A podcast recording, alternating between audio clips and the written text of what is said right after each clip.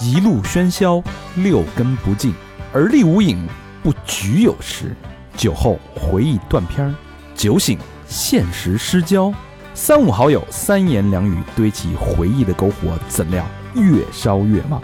欢迎收听《儿》。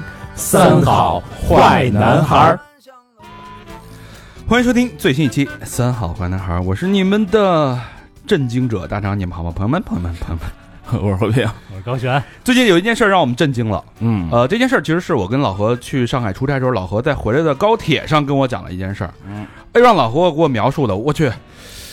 就就感觉是一个阴谋，或者是有点这种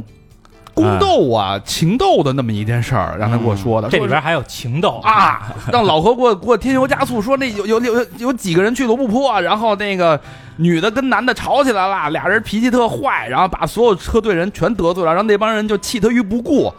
然后我说。我是这么说的 吧？你说我说完了，你是又看了遍《甄嬛》是然后吗？弃他于不顾，然后那几个人就就死在那个车上。你说，你说当时这人情多么冷漠，哎，他主要的观点是这个，我说，哎呦，这这也太不对，这一个一个团队的人怎么能能干出这种事儿呢？啊，后来一了解，完全 啊，猴猴吃麻花满拧啊，老何就代表了某些自媒体的角色。这什么事儿你不得往大了说吗？但这事儿你不聊不知道，你往后你深入了一看这个事儿，我嗯靠，这是一个非常非常嗯可怕的一个经历，嗯包括各种连环的低级错误，对自然的缺乏敬畏。嗯你要说人家没准备，那也不对。是准备了，对嗯，但你说为什么这这么多十几个人，不是嗯十将近二十多口子人，二十多个人，十几辆车进沙漠，能出这么恶性的死亡事件，嗯到底发生了什么啊？嗯呃，所以今天咱们好好把这件事儿的这个案件始末、来龙去脉好好聊一聊。嗯但是我们作为这个吃瓜群众呢，对这个嗯专业性还是这个稍微的欠了一点儿欠点儿，啊。我们在那个公路上是吧？嗯高老师在这个咱们咱们也进过呃无，呃也进过无人区，对，但是无人区的边缘游走了一下， 对，磨了磨没进去，但是但是咱们那个在在复盘咱们那场的时候，其实也挺后怕的。嗯，嗯是，所以我们就请了一个专业的嘉宾，嗯就是我们的一个好朋友胡子。胡子先跟大家打一招呼，三好的朋友们，大家好，我是胡子。嗯胡子啊，胡子是一个跟我们基本上同龄，对同龄的一个，呃，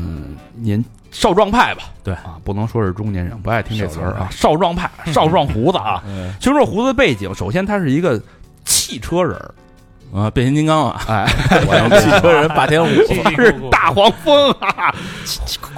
胡子十七八年其实都是在从事的汽车相关的行业。嗯包括什么对策展呀、发布会呀、培训，就跟汽车打交道非常非常资深，嗯所以跟汽车的缘分也就是这将近二十年的缘分吧。嗯嗯啊，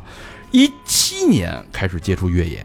嗯对，不仅自己玩儿，嗯而且组织，就就像这个这个新闻里边这件事儿，啊你，是一个成都的一个改装车的一个老板组织的一个活动。对，哦对吧燃烧厂胡子就是这个角色，他不是改装车，但是他是一个越野俱乐部的一个创始人。哦，他从一七年开始也组织这种活动，大大小小每年四五场，嗯对吧？深的、远的、近的，对对吧？对嗯也组织过，所以对，远的有这个二环，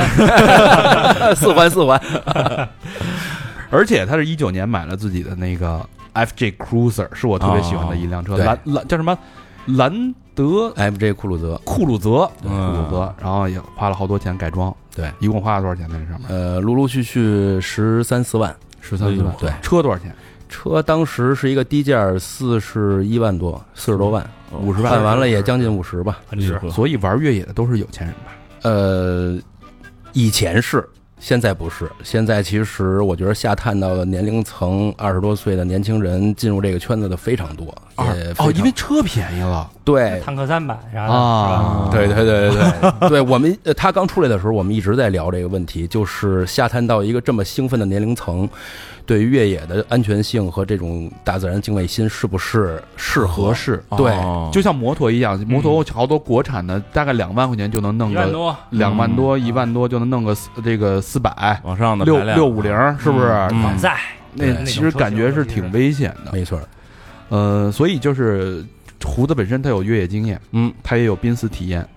他也有曾经经历过跟这件事儿的新闻的人类似的经历，对，啊，也是宫斗，呃对，也是主要是也宫是斗啊，情杀。 对，两个男人的故事，而且他也是民间俱乐部的组织者，他也组织过大家做这种活动。很相似，直到去年的某一天，嗯这个非常这个晴天霹雳啊，胡子决定退出越野圈儿，嗯，那是为什么？因为一个女人啊，不 对，不对，不对今年五月，啊，今年啊，今年五月份的，对，今年五啊月但刚刚发生的对，事儿刚刚刚刚发生什么事儿让你决定退出这个圈儿？这么热爱的这个越野运动，呃，一个是这几年出去玩的机会比较少，对，有这个嗯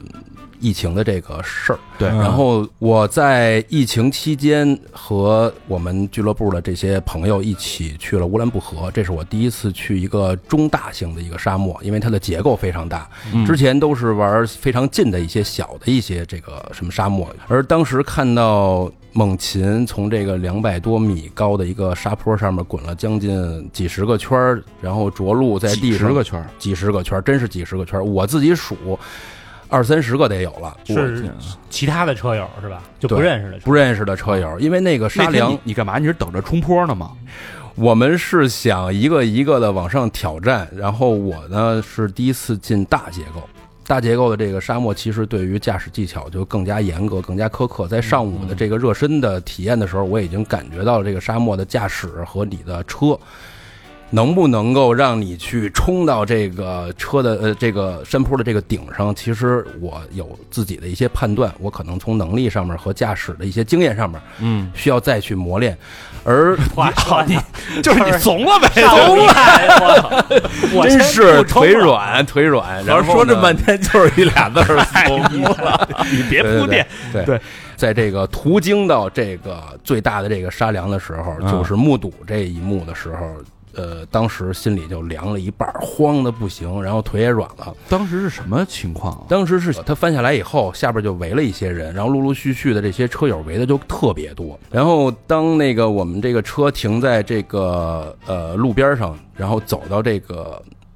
死者身边，已或者经是死者了，呃副驾驶是在车里头，当当时就死了。对我们觉得应该是，嗯，然后主驾是在地上，应该是从里边已经解救出来了，然后在地上躺着，哦然后人的这个五官呀、其实已经磕的挺严重的了，而且车的损毁程度非常强。二十多圈儿可不是啊吗？，对，然后这个沙梁呢，我就往上看了一眼，然后整个从上到下全是车的残骸，所以我哦在简短几秒钟的挣扎以后，说沙漠我再也不进了，这是我当时的第一感受。嗯然嗯后回去的路上的时候，其实也遇到了类似的这种沙梁的一些挑战。但是你没有办法，因为车里边只有我一个人，所以说必须得啊你一人看见对我一个人，但是我们是跟着整个车队哦在一起走嗯。对，然后回去的路上还有那个炫到鸡窝坑里边脱困的时候，用了将近一个小时。嚯，对，然后也是有一种绝望的感觉，就是绝望加绝望。回去的路上，这个鸡窝坑里边还误了很多车，有一台，呃。不说什么越野车啊，它在这个斜坡上面停着的时候，它是出不来了。然后车呢就是死车状态，死车状态就是熄火，然后所有动力都没有了。嗯，我们这个车队的人，然后去询问了一下这个车主，然后希望能把他的车救上来。这样的话，他不用在沙漠里边去过夜。他也是迷失了方向，然后跟他的车队是脱离的一个状态，然后也联系不上，对，也非常危险。我们当时还跟这老哥还聊了半天。我们上了三台车，猛禽、坦途，还有一辆这个霸道，然后用了拖车的一些工具，将近用了一个小时，啊，就为了救一辆车。为了救一台车，然后这一小时我们试用了各种方法。我看见天上的太阳离这个最高的沙梁有大概十公分一拃不到的距离，然后我估算应该有四十分钟，太阳就应该落山了。落山以后，其实对我来说是更恐惧的一个事儿。沙漠它没有路灯，对嗯回去的路上的时候就要一片漆黑， 然后在回去的路上的时候也遇到了同样的一些呃需要涮呀、需要给动力啊、需要骑着这个刀锋往前走的一些，对我来说这个一个第一次感受这么高沙梁的一个呃新手。我觉得还是有很大的视觉和这个精神上面的一些压力，嗯然后所以在回去的时候，我的车其实也抛锚了，也坏了，也在漆黑一片的时候刮起了沙尘暴。呵，这个其全让你实赶上了。这又这个你只能看你车前面大概十米不到的一个距离。这样的话，其实对回程脱离开这个沙漠又给了我第三重第三重的这个打击。三重打击，三重打击。后来我的车就托运回北京，然后我就跟朋友的一台车，然后继续我们后边儿，因为第一天到这个 就这样乌兰布和就这样了。对所以说这 个沙漠多他妈可 怕， 果断放弃。对，果断放弃。呃，那你经历过最危险的、最绝望的是什么时候？就一次体体验没最绝望的时候其实也是在青海。呃，本来呢组织了大概有五台到七台这个车的一个数量，去的人大概也有十几个人，从北京想一直向新疆开。嗯，然后在这个组织将近两个月到跟前儿的时候呢，有几台车是呃由于工作呀或者是个人原因去不了，最后剩了两个人，我跟一个疯子， 这个疯子，最后就俩人冲进去了。我们两个人从北京一路向西，然后想去体验一下中国的大好河山，哎呦然我后的天去穿越这个一些无人区，我们有一些计划。然后呢，我们在这个老的一个废弃的三幺八国道的整个的这个一个体验过程里边，因为它当时的。呃，地貌非常复杂。嗯我们在进去的时候呢，也其实做了一些功课，包括嗯奥维的一些这个地图啊，我们去下载。哎离线地图，离线地图，对，因为在这个无人区里边，手机的信号基本上是没有的没有了所以我们要依靠一些其他的辅助设备。这我们熟。对，然后我们两个人其实有一些这个越野经验了，以后我们一些脱困的一些装备，我们都会带的非常足。嗯，早上九点出发的，然后大概呃十二点钟左右的时候已经到达这个三幺八的这个起点，老三幺八的这个起点，然后我们呢就往里边开。所有的这些自然风光，我们都觉得不太像是在地球上的那个感觉，火星特别爽。然后有很多像海豚一样的这嗯种，海豚，对，有很多海豚从这个沙地里边钻出来的那个感觉，就是就跃起的那个状态。对对对，其实就是土坡，就是风化了以后的这些雅丹地貌，嗯哎呦，非常漂亮，非常美。然后我们两个人就沉浸在这个过程里边，因为是废弃公路嘛，以前可能我们。呃，是往这个深处去运物资的这么一条路，嗯然后经过这个常年的这个沙化，大部分的路面其实已经看不见了。哦好在我们这个车的性能都还不错，一直往腹地里边去开。然后开的过程里边呢，一呃中午吃饭呀这些什么就都不说了。然后这个哥们儿跟我说，我的奥维地图轨迹让我给误删了。我操！我哎呦，，然后我们俩在就沙漠无人区里边，在无人区，对，在这个无人区里头，然后这个就让我突然紧张了一下。我说那我们怎 么办？然后就看这个，因为这个地图呢，其实能提供给我们一些这个像是等高线和一些这个一些基础数据，还有它的一些精准的一些坐标，我们就去找和它比较近的一些路，或者是能够让我们去到更近的一个公路的这么一个方法。呃，陆陆续续，我们就穿越各种这个雅丹的这种地形，因为这个起伏嘛，这个起伏，你的车就是要开到这个海豚的脊背上去掉头，然后又回到这个脊背和脊背之间凹陷的部分，里边沉寂了有很多沙漠，然后有的地方居然还会有雪的这种痕迹，哦对然后那个温度那么低啊，呃，可能是我误以为的雪，但是它是像白色的、纯白色的这种就盐碱地状态的盐碱地的那种是吗？，对对对对对。然后沙子呢，其实我们不能判断它是不是流沙或者是其他的一些地况，我们就要快速通过。嗯，然后一边找路一边往更深的地方去开的时候，其实已经天开始擦黑了。嗯，在进入到非常漆黑的一个状态的时候，我们也呃心理上有很多的这种压力。然后我们还是没找着路。我能说吗？就是我当时在晚上将近十点的时候，裤衩都湿了，要了，没尿，特别的这紧个张紧张，就是因为因为天已经开始黑，你已经看不见路，还是要通过你的车的一些辅助灯光去找路，然后还前不着村后不着店儿。然后我跟这哥们儿呢就去商量，我说下车抽根烟吧。啊，那然后那有去笔去吗？有纸没有？对，哎，我们还真想过这个事儿，就是要 写点东西了。然后后来呢，就是因为当时呃温度其实没有白天那么热了，然后温度往下走的时候，我们在车下边去商量去看地图，因为一片漆黑嘛，然后去找路。呃，突然这会儿就像是一个救命稻草一样，离着非常远有一个亮光，这个亮光疾驰而过。我们想，应该前面是一台 呃是一个国道或者是一个高速公路，嗯有车通过了是吧？对，有车通过，我们俩人我特别开心，然后互相击掌，上车 击掌，上车走，没拥抱在一起，我操，就就差哭了，就差把裤衩儿拧了洗 洗，哎呦！然后我们俩上车以后，然后其实上了这个国道以后，呃，还有四十公里的搓板路，对于车辆的这个减震系统的压力其实也非常大，不楞不楞不楞不楞不嗯一个楞，高温的一个状态，而且整个的整个的过程你是听不见边上的声音了，一直在不楞不楞不楞 我 响的这个过程，直到将近快十二点钟，我们才到了一个小的服务区。然后他想支帐篷，我说我就睡车里头了。嗯然后整个这一晚上，我的脑子里边就一直处在今天整个形成的一个复盘的这么一个过程里头。其实有很多的细节和点还是挺后怕的。如果说一旦你们在沙漠里边没找到那条高速公路的情况下，一旦现车，就比如说就咱们这个这个案件嗯这件事件嗯发生的一个情况，嗯，是不是后果不堪设想？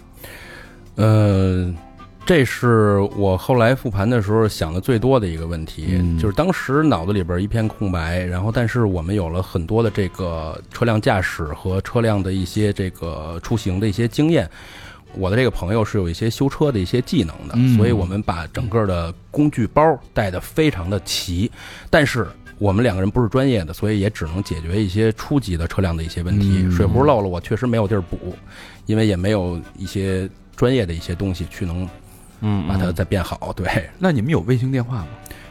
没有，没有卫星电话，没有，这不，那等于就是，如果你一旦陷了，大家就是全都出不来，那你就是只能是自救，没地儿求救啊，只能自救。对，因为我们看了一下整个的这个行程，这条路的距离不是很远。嗯呃，我们出来以后，实测应该我们跑的路线不超过八十公里，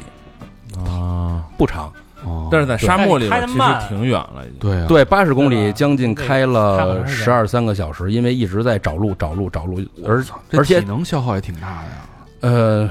非常大，而且中午、晚上我们都还做了饭，还找地儿做了饭，对，而而且也走了很多这个冤枉路，因为你走过去以后，探完路以后，这边你是走不通的，嗯所以还要回来。即使有那个离离线地图，我们还是要去在这里边去测试哪条路可以走得更快捷。啊，而且有一些路况我们是不可预估的，确实是缝儿太小了，地太不好走啊了，或者是呃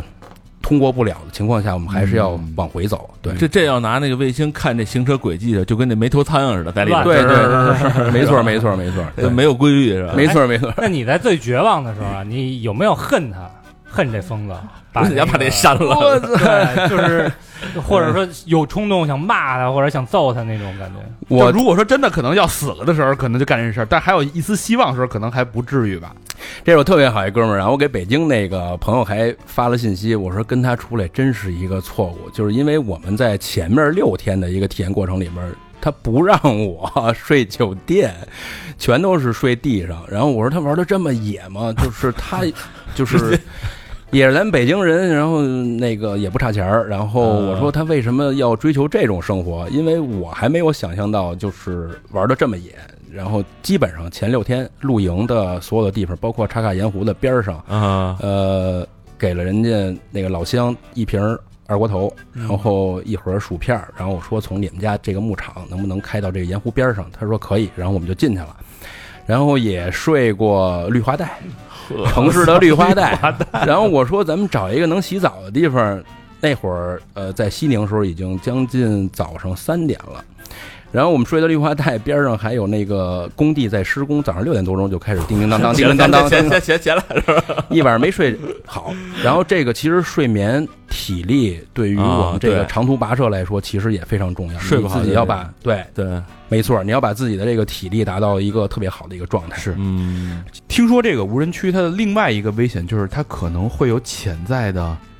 恶性的什么海盗啊、劫道儿的呀，海盗就是跑跑无人区劫道去，就那不是死亡之海吗？是不是？啊，就说那没错没错，在里边给你弄了也没人知道啊，都你上哪儿知道去啊？我操，没信号，叫天天不没应，探头叫地地不灵，没探头，啊是吧？也没目击证人，没错。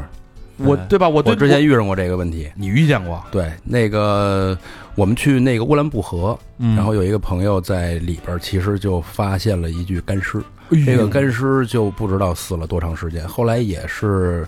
去去报警，让我们的警方介入，然后后续再去查。然后我也听过一个故事，也是咱们自媒体这平台我看到的。嗯呃，这哥们儿呢在无人区里边儿，嗯然后看见前面有这个有这个手电的灯光。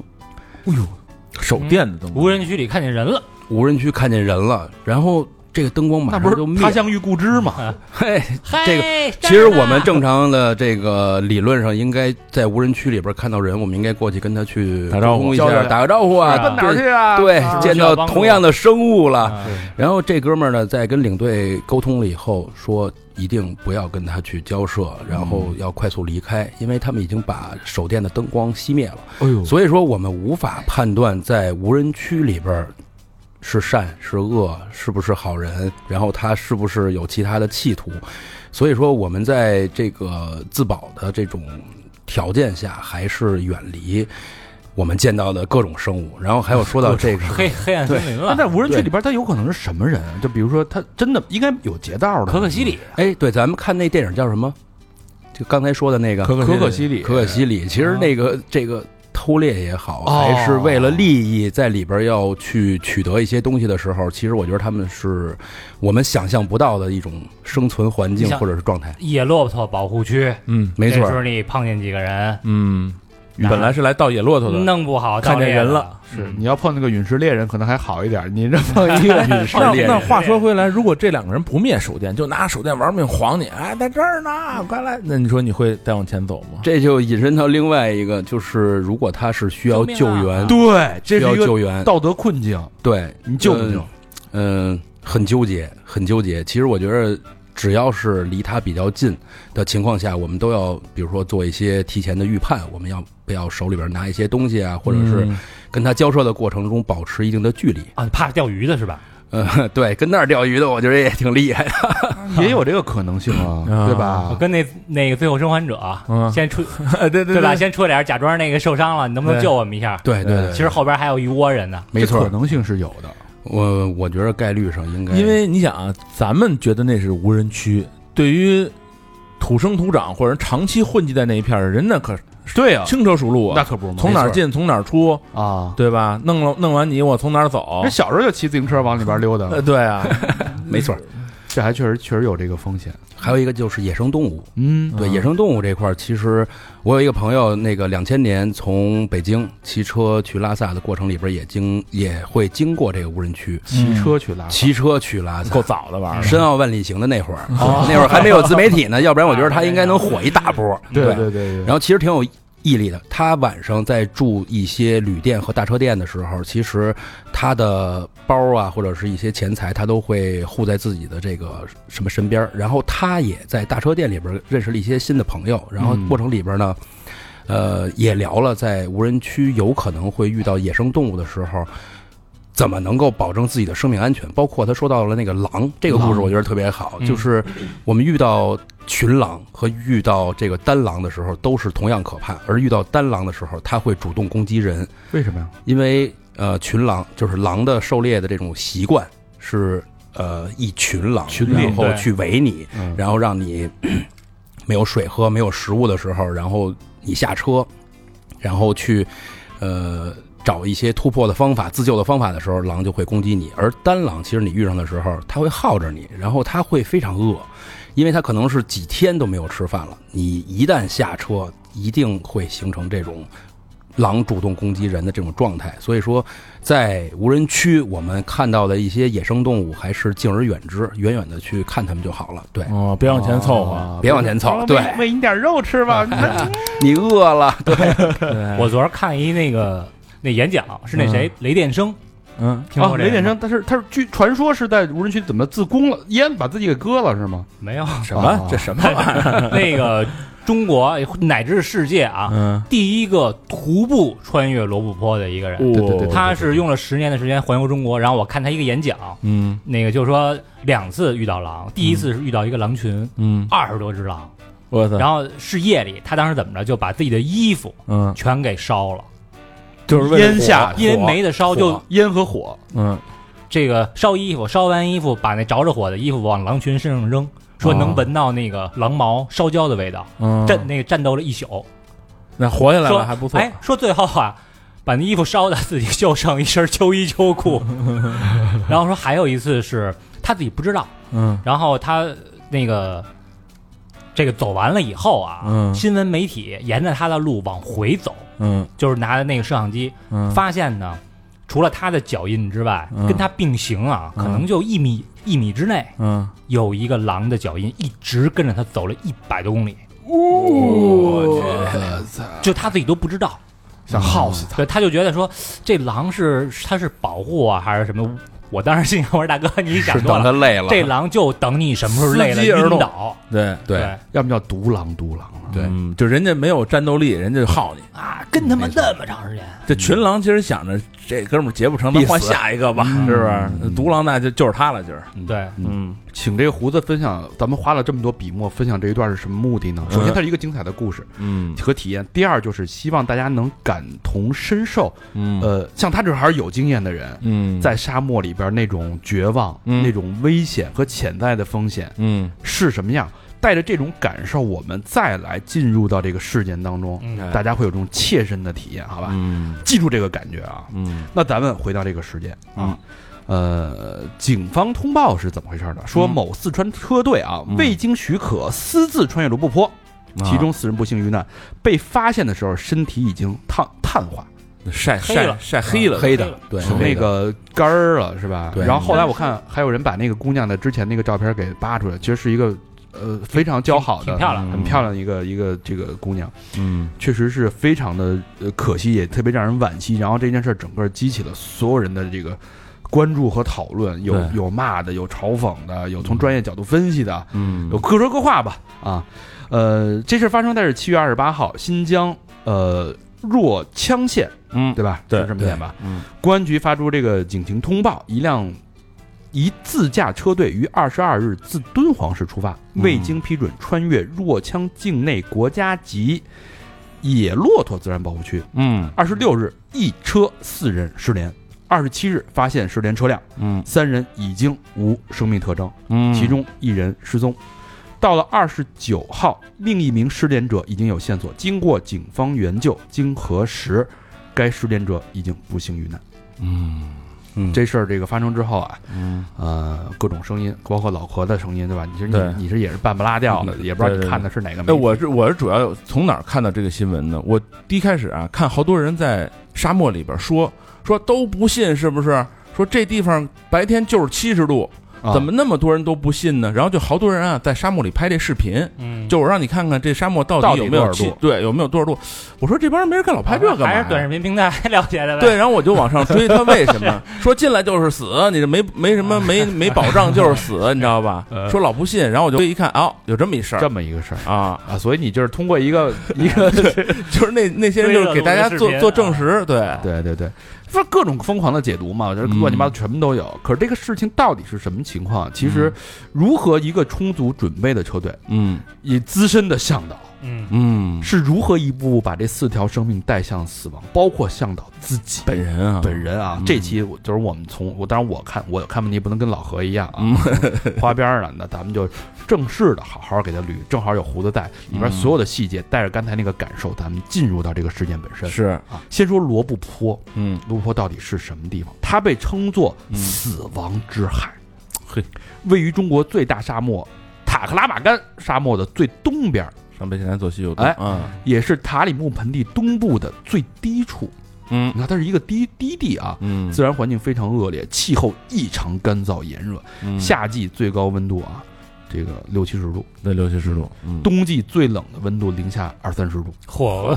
而且常伴有沙暴天气，嗯这个风蚀非常强烈。这个呃罗布泊其实最早在《山海经》就有记载，古时候这地儿是一牛逼的地方，嗯，因为它地是理一湖，哎，要不哎为什么叫罗布泊呢？对对吧？它是地理位置非常优越，而且刚才咱们说的是一个那个最低地嘛，湖水众多，所以周边孕育了很多古城，比嗯，如说楼兰古城。哎，嗯它是在卢布泊的西侧，传说啊盛极一时。这古城一共存续了八百多年，然后那突然间就很长时间了，突然间就莫名其妙的消失了，嗯也不知道怎么回事儿。那会儿不是有好多诗吗？嗯，唐宋的时候，什么嗯“不破楼兰终不回啊，对对对对对对吧对对，好像是对是嗯之类的有有吧这么一诗啊。对，然后就在卢布泊这个往西北约一百五十公里的地方，还有这么一个一个神奇的地方，叫小河墓地。这是在越野圈里边也是一个非常有名的一个地儿，而且这个就咱们发出事儿的这个车队，他们其实本来应该走的是那个大海盗那条路线，嗯，他们我估计是提前就想好了，嗯，进来之后咱们就不走大海盗，换湖就了走这条线，哎，嗯能路过小河墓地，嗯就是路这过。是那个卢布泊一个很著名的一个一个点儿，对，嗯而且这个地方就是发现楼兰公主的地方。嗯，据说这个当时那考古队啊，发现这个小河墓地的时候啊，嗯，发现发现哎，怎么前面有一个圆鼓鼓的小山丘啊？哎这山上全是林立的枯木，嗯，这小小树树杈儿树是那杈种子，到了山上，所有人都惊呆了，嗯遍地的木乃伊、骷髅、哦，被肢解的躯体，而且那种棺材板儿，嗯还有那种厚重的那个织物，应该是那裹尸用的嘛，嗯，到处都是。其中有一个船形的木棺，嗯，打开之后里边是一个保存完好的一个女尸。嗯，打开棺椁的时候呢，这尸上这个女尸身上这个裹尸布就跟那个就风化的，瞬间就跟那碎个了一吹嗯就变成粉末了，嗯啊只剩下一块腐朽的盖尸布嗯，在女尸的脸上。揭开一看，嗯好家伙，一个年轻貌美的一个姑娘，双目紧闭，嘴角微翘，就跟那个白雪公主刚吃的毒苹果似的。就没没风化吗？就是，但是皮肤感觉还有弹性。是哦是一具干尸，但是嗯你能够啊，基本上能够看得出来它长什么样，哎长得还哦脸型也很小巧，鼻子也直，然后嘴唇儿，甚至于那个睫毛都能看出来。对，这就是传说中的楼兰公主，也有人叫她罗布女王。嗯，发现她的时候，她已经在沙漠的地下沉睡了两千年之久。啊包括我跟高老师、小明没在，我们在去驻扎在罗布泊的时候，当时距楼兰应该只有一百到一百五十公里嗯，嗯远。不是太远了。对，然后当时我们那个那个鹏哥就跟我们说，嗯在这儿所有人在这儿睡觉的晚上都能梦见楼兰公主嗯啊。对，而且他们互相还对，说是一个红红衣服的一个嗯少女什么的。哦我们等了一晚上，你梦见了吗？隐约影影绰绰的、飘飘摇摇的。我是有点感觉，因为哎你是楼兰驸马吗？你还有点感觉。我哎听听完这故事以后啊，呃，就是丫是第一个就睡着了，就开始打呼噜，躺下就啊着，睡眠巨好。嗯，我翻来覆去怎么也睡不着，我就想那个楼兰长什公么主样啊到底哎，我一翻身啊，嗯，我抚摸着一把长头 发，哎呦，我说公主来了哎！我一睁眼，我操，小 明， 你没往下摸，还有啊大 胡子呢。不是有首歌吗？楼兰姑娘，你在何方？对对， 暴露年龄了啊。呃，除此之外呢，这个据张谦儿，哎，张谦儿，张谦出啊张谦出入新 域，你别张谦儿啊，张你谦谦儿儿啊发什么话音啊？回回那回来之后统计啊，除了楼兰，还有什么精绝古城、啊，那边好像很多，且末古城、嗯，丹丹乌里克古城等等吧。西域那一块儿一共有三十六个古国，每一个都是独立且又互相串联的，嗯，就这么一个地儿。这爱看鬼吹灯的哈，都精绝都古城都有。就是那那个鬼吹灯嘛，对对对吧就是那个那个咱们还聊过这那个期地是吧方 对对 对，那近代人熟悉罗布泊，主要因为它首先是那原子弹的那个实验基地，嗯对吧？还有大名鼎鼎的彭加木事件。哎，他那儿还有一个墓，就是挺神奇的，啊嗯叫太阳墓。哟，嗯这是什么意思呢？就是在罗布泊那个孔雀河附近啊，嗯当时哎，在这个考古人员发现这边也有数十座古墓，嗯然后这个每一座古墓中间啊，嗯就是有一圈儿拿那个圆形的木桩给围成的一个一个算是墓穴吧。嗯，嗯，然后呢，在外侧啊，还有嗯一尺多高的木桩围成了七个圆圈儿，啊，就是相当于嘖射线那种。你哦，你想，一个墓在中间，外边拿木桩有七七个嗯层七层圆，嚯，说哎这有点像太阳，但是这是啥意思呢？也没人懂。嗯然后就一看这个木桩啊，这木桩是什么墓？是胡杨墓。嗯，胡杨木那边当地最多的木对头嘛啊哎，胡杨墓就是有一牛逼的点啊，嗯叫什么啊？传说哈、嗯胡杨千年不死，死后千年不倒，嗯，哦倒后千年不朽，哎哦，朽后千年还能那怎么着 没？了，没了那真没了。然后我看那个视频， 嗯就是有一些博主去那个木头啊，嗯，现在还能看出来是个木头。哦，那得好几千年也可以了。这呃，说用那个碳十四来测定啊，嗯，这个墓大概有多久？三千八百年了。哟，比这个楼楼兰兰公主这还长。哎，所以嗯你看，三千八百年那个木头虽然朽了，但是你还能看得出来它是一个木头，是，已经那比很石头还牛逼哎很啊！强了。有实话，嗯实话啊，所以这个为什么这个墓墓群是在这儿？嗯那这是哪个民族哪个部落的？目前也没有人知道。然后嗯他把太阳当做图腾，他的目的是什么？也没有人知道。啊啊，等于就是这个葬在这儿的这些人啊，嗯是在中国历史上消失的一群人，他既不属于这个国，也不属于那个国，没有任何的文献去记载，哦，等于张骞可能也没发现他们，嗯那有可能。途经，没准人家就是途经埋在这儿了。嗯这事儿是一九七九年发现的，嗯哦，近代啊，也也没有什么文献，是？吧？嗯历史上嗯是。但是随着这个自然的环境变迁，嗯原来是一片那个湖泊，后来嗯一九七二年，这个罗布泊彻底干涸了。嗯，干涸后啊，周边环境就巨变，草木、植物嗯枯死，沙漠迅速侵蚀了湖心地带啊，嗯原本的生态绿洲变成了死亡之海。除了历史遗迹啊，这其实这地儿是这个丝绸之路的这个腹地、必经之地啊，嗯，因此埋葬了众多的尸骸、孤魂野鬼。嗯东晋高僧法显，这笔玄法显这笔这玄这是玄奘偶像啊，比啊玄奘啊，他是第应该是有有史以来唐代第一个自己走过去的东晋应该比唐代是不是早啊？当然对啊了，对啊，啊，就是嗯呃第一个穿过罗布泊的这么一个高僧吧，嗯哎呃走过去了，嗯在沙河之中啊，他说多有恶鬼，热风遇者则死，无一全者。啊，就这么一个地儿，它同时也是那个之前那个传的玄乎又玄的双鱼玉佩的哦那个所在地，所以这这么一个非常玄幻、神奇、充满神秘色彩的之地，嗯我就想问这个胡子啊，罗布泊对你们越野人来说意味着什么？它是一个朝圣的，或者说我这个，比如说登山的一定要登珠峰，嗯罗布泊，我这个越野的一定得征服罗布泊。呃，在越野圈里边，其实对于这种无人之境来说，其实都有一种这种内核和内心上面要去征服的这么一种感受。而您且有这个感受吗？我在呃进入这个圈子越野初期的时候，其实就是抱着这种感受，所有的呃最严酷的嗯嗯一些环境，我的车和我都想去征服它。包括丛林、雪、沙漠、无人区、戈壁，这些都是我想去，呃，在有生之年，我全都要去征服的就这是么一计种划精表神上的对是吧计划表里边全都写了，对，哎呦因为有那很嗯在你们这个越野人的这个圈子里啊，就是我征我穿越了罗布泊，就是牛逼是吧？就呃我就最牛逼，当时就比如说是我那们个俱乐心态部说，哎，这大哥穿了三次三十趟罗布泊，哎，特别厉害，然后大家都有这个心态，就是景仰嘛，别人对你没错是就像我们景仰骑，摩托圈说，哎这是万里骑士，那你跟人那差点意思，就送快递的这 对，差不多差不多其差实不多你比不过一送快递的，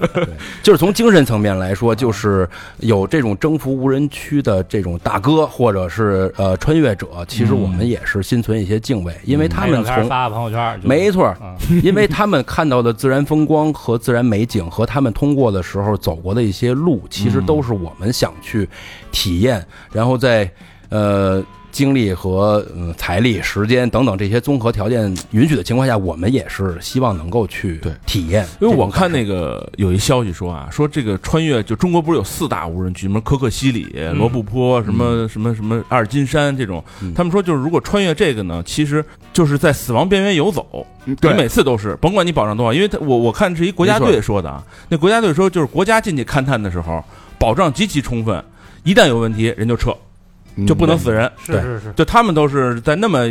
保障情况下，也是有问题赶紧撤，对就不能在那儿待着。对，嗯嗯，所以说就是个人的这种组织其实很危险，很危险。对，那咱们说说这个组织这个这件事儿的这个、嗯啊，嗯呃，组织者是谁呢？四川的一个改装车店老板。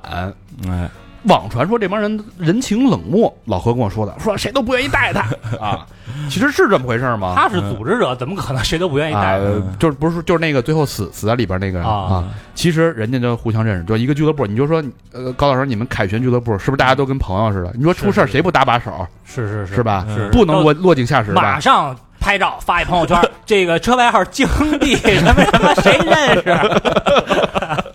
包括我们红脸组的，对吧啊？还带着老何一个慕黑的，是不 是？老何就一慕黑，我们都带着他，啊对吧？我们都是还是这这 个红脸组你认识几个？我听听。我们这个红脸组很熟，我们然后越野圈里边还盛行一句话，其实就是“无兄弟不越野”啊其实我也是被这句话所吸引的。然后后来深有体会，是因为我们在整个的这个路程过程里边，嗯，不管你是什么样的社会大哥，你的财力，你的有多么雄厚，嗯在那种无人之境的情况下没，用只有你身边的人嗯能够帮助你。你要把你的所有东西跟他去产生联系的时候，我觉得这个这个这个东西其实也是比较吸引我的。对嗯其实还是有一种信任在里边。对，所以说，如果说我们一个车队完全不认识，我觉得也会通过破冰，我们也会熟起来。对对所以这个我觉得就是有点不攻自破了啊、哎，这有没有混混混圈子？混的就是非常多， 对，因为越野圈确实大哥有钱大哥太多多嘛了对对啊我混混圈子，这回来这个大哥给我点资源，哎有太多了。就是因为我觉得，就是大家一起出游，嗯天南海北的人，我们不能判断他的教育背景、经历和他的目的，但是我们都已经攒在一起了，那肯定得只能无相互条件信任了。啊无条件的去信任他。对嗯，所以有的人买二手车进这个圈儿，就拉拉比投资什么的，挺多的，挺多的是这吧？成本较高啊，这个，啊，然后就这么一行人啊，嗯不是临时搭建的啊，嗯从敦煌周边的阿克塞县进入啊，绕过了自然保护区的这个哨卡，嗯，还有敦煌卡哨卡，啊又又又又被又被别人批又被大家批评了啊！这个雅丹景区公安检查站也绕过了，等于是私自进入了罗布泊无人哎，区。这个本身要你要进的话是要报备是吧？好像那边有好多军事不是那个原来是咱们那个原子弹是在那儿，的，对对对对对，它首先嗯是一个那个国它家本身级是自然保护区军，事禁区，对对，对吧？我们进去还报备了呢，因因为对，领导还拍了一张片儿， 但是给抹了吧。那个不让不让发那个人是在那儿爆炸原子弹嘛，对爆炸的核弹，所以现在仍然是有核污染的。其实这车队啊，是不是有准备？这车队一行呢，其实报名的人啊，一共是九部汽车啊。嗯，霸王龙，霸王龙是在这个你们这个车圈是是不是天花板级别的存在了？呃，从性能上来说，应该穿越无人区应该问题不大。霸王龙是道奇，道奇的霸王龙，，对道奇一百多万一辆，嗯，哦呦，最低最低油耗我也看超高，油耗也超狂打高。嗯折也得八十多万，啊好像你说这帮人都都是身家呢，对吧？你能对花一百多辆，对吧？嗯，全是吗？好像九部霸王龙，哇然后加上什么陆巡，加上皮卡，加上那个什么各种那个各样的各种补给吧，嗯啊，一大堆。然后那个老板呃，不是，还有一个领队，嗯呃，开的是一个蓝色皮卡，还有一部这个陆巡，嗯呃，改装店老板的猛禽嗯等等等等吧，一行人啊，是还我看是说还找了一个向导，那个向导是非常牛逼，穿越了好几次，曾经还是什么保护站的，啊，就是就是开那个蓝蓝蓝色皮卡那个啊就是那假个性，人是吧？嗯，对，假所以性说有假性的这个领队，嗯呃，有向导，还有什么副领队，然后五至六天的这个物资储备，专门的有车负责拉油、加油，所以准备还是比较充分的啊因为他们这个，我看那里边写着，本来计划是七天的行程，啊，所以以他准备个五六天。然后呢，他们其实是在中间这些向导之前呢，在某个地方都埋了一些对，物资补给还，埋了物资补给，对哦，就说我到那儿以后，我到那儿再取取去。啊其实是一个非常充分的一个准备，但是悲剧就怎么一步一步发生了呢？嗯网上有很多的信息，那我呢选择按照亲历者的视角嗯进行，比如有几个亲历者的我能查到的，嗯从他们视角互相印证，互相呃拼图，嗯把整个事件的时间线给拉出来，这样咱们可以清晰一点去了解整个事情的来龙去脉。啊，是先说第一天是七月二十二号，嗯刚才咱们说了啊，除了霸王龙，车里还有一辆陆巡，陆巡就是陆地巡洋舰，嗯是丰田也是挺牛逼的车呀。 Land Cruiser 是吧？啊叫，Land Cruiser，嗯 Land Cruiser 这车是怎么来的？这是就是刚才咱们说到那个领队假性向导，啊姓贾，嗯同行的人呢都叫他老贾。嗯这个人还是就是刚才说的专业领队啊，穿越卢布泊多年，嗯是非常丰富的一个老领队的，嗯，他是临时带了一台不属于团队的车进来的。那你看，那还是有不生人吧？哎，这有三个生人，这三个生人是他的三个广东朋友，嗯啊但是据说这个陆巡改装的不是特别特特来劲啊，所以嗯就不停的现车，嗯，嗯呃，整个车队呢，就是你献丑就得救你啊，对吧？你对这一个车队呢嘛，拖慢了整个团队的进度，所以当天呢没有到达这个预定地点。这个嗯不太讲究啊，人家一个车队相当于可能是人家车友会，嗯我们一块儿，然后我雇你嗯，来当我们的向导，你啊要再发哎朋友哎来你自己又塞一辆车，对，就是好多俱乐部拒绝空降嘛，是吧？啊，这叫空它降不在是吧计划之内了。对，这等于属于啊计划之外的。嗯，因为因但是为这车老陷车，你看所有人都得帮他，人家对说我们玩来了还是救你来了？是，而且又不认识，你又不是我们一个俱乐部的，之前我听那个我们的俱乐部说，他们就他们去跑山，嗯然后也是，反正空降一女孩儿，嗯那次我没去，然后说也不太会骑，租的一个车，嗯，然后跑到一半儿呢，就把车扔在那儿了，就是我我不骑了，然后就开始哭。啊崩溃了， 后来后你还得照顾人家，嗯后来说到家十点多崩溃了，我 得亏我没去。但是啊，就这么一个情况，大家晚上还是其乐融融，嗯就是无兄弟不越野嘛，没错对吧？这传承了这个火儿节精神啊。 晚上驻扎营地的时候，哎哎，在一块儿大家还熟络熟络，喝喝小酒，啊，吃的吃的那个烧烤、炖羊肉，哎呦，啊，有厨师做饭啊。嗯然后这个老贾呢，还从车里拿出了烟花，哎呦，气氛准备这的这是个高端团，高端团啊，这一个人九千八呢，非常充分啊了，一万块钱，啊，一万块钱呢，就这几天啊。嗯其实其实没有人因为这个陆巡拖慢了进度啊，责怪这个老贾，其嗯实大家还是挺和谐的一个氛围，就是第一天晚上大家因为我感觉就是从敦煌刚一出来，那路还比较好走，好走。嗯，它没有那么多的那个什么呢？对障碍还，哎，这个高高兴兴的，大家也一团和气，吃嗯饭，哎，睡觉，挺高兴。到了第二天，七月二十三号早上八点，所有人起床，收拾垃圾、行李，九点多钟就上路出发，跟你们出发时间点差不多啊。多嗯但是第二天的这个行程难度就激增了，嗯，沙丘眼见着变大变多，整个车队啊，包括陆巡在内，各种现车。这现车有多可怕？为什么会老现车呀、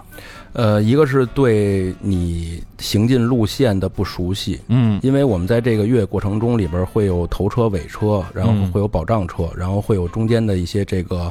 通过电台或者是通过一些手咪，然后进行这种前后车的一些联系。嗯现车呢，其实大部分是对路况的预判不足，比如啊说涉水或者是一些流沙或者是一些呃炮弹坑非常深的一些这种路况，我们要避免。炮弹坑，嗯，对， 真炮弹 大，不是不不是是不就是是那个那么一个坑，对啊，就是对左右就像炮弹打的一样的这种坑，有的会很深嘛。然后这是一些基础的一些，嗯嗯这个基础沙知子识要吧太软是不是也就陷了？哦呃，紧走沙子，慢走水，这是我们流行的一句话。就是因为这个沙地，你在上面停留的时间越长，车往下走的这个呃机会就会越多，因为你的车比较重嘛。嗯然后水呢，是因为我们看不见水底下有什么，哦慢慢所以走我们要下车探路，然后比如说用一些树枝啊，或者是用一些石块儿数一数，去观测你要行进的这个路是不是能够通过。如果不能，果断的去绕路，也不要去冒险的去通过它。嗯，对。嗯这车要陷了车，啊，我我问一个，就是你七十六七十度的高温对这个沙子陷车会有影响吗？呃，对车是特别强的一种考验，因为在高温的情况下，我们的车其实也会高温，尤其是在高温的情况下，我们的这个水，呃，车车内的这个温度如果上升，空调不好使的时候，嗯那我们在开的时候，人也很容易去得那叫什么热射射病是对啊，因为水，我们喝的水在六七十度的情况下，没有空调，它也很可能会变得非常高温。你人喝进去的水和你要下车去帮助你的队友铲沙子，那个非常消耗体力。哎七十度对帮人去铲沙子，对对，这种对陷车一般怎么救？是拿沙子沙铲儿从谷里边挖沙子吗？呃，沙子的救援方法其实很多，一个是车辆本身的，呃，通过它自己的踹油门儿，然后去前后可以去固打应打，就固应我们说叫啊固应，一边固应打方向一边去固应。嗯如果说陷得比较深的情况下，我们会通过一些辅助的一些装备，比如说，呃，脱困板儿，嗯然后铁锹，嗯然后还有那个，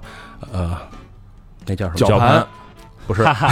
千斤顶，千斤顶。顶对啊，我们其实是希望能够把车这个抬起来车撑起来以后，然后让轮胎有很大的附着力，然后可以快速的通过这个啊那个脱沙困子板环是境什么？就是插在那个轮胎前面，对就我们相当可以于把让它硬硬化路面硬的东西儿，对对对，因为沙子很暄很软，我们的这个轮胎在上面的时候附着力非常小，对，嗯听着听着挺简单的啊，但你要是把环境放在沙漠里边，耗费体力放在六七十度的时候，啊突然间前面一个二号车线了，啊，就而且三号车线了，就而且那个环境下，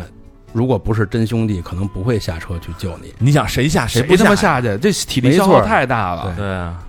反正就这么着吧啊，就各种嗯行动非常的缓慢，走走停停，嗯，终于在下午三点钟上了沙漠高速，沙漠里边还有高速呢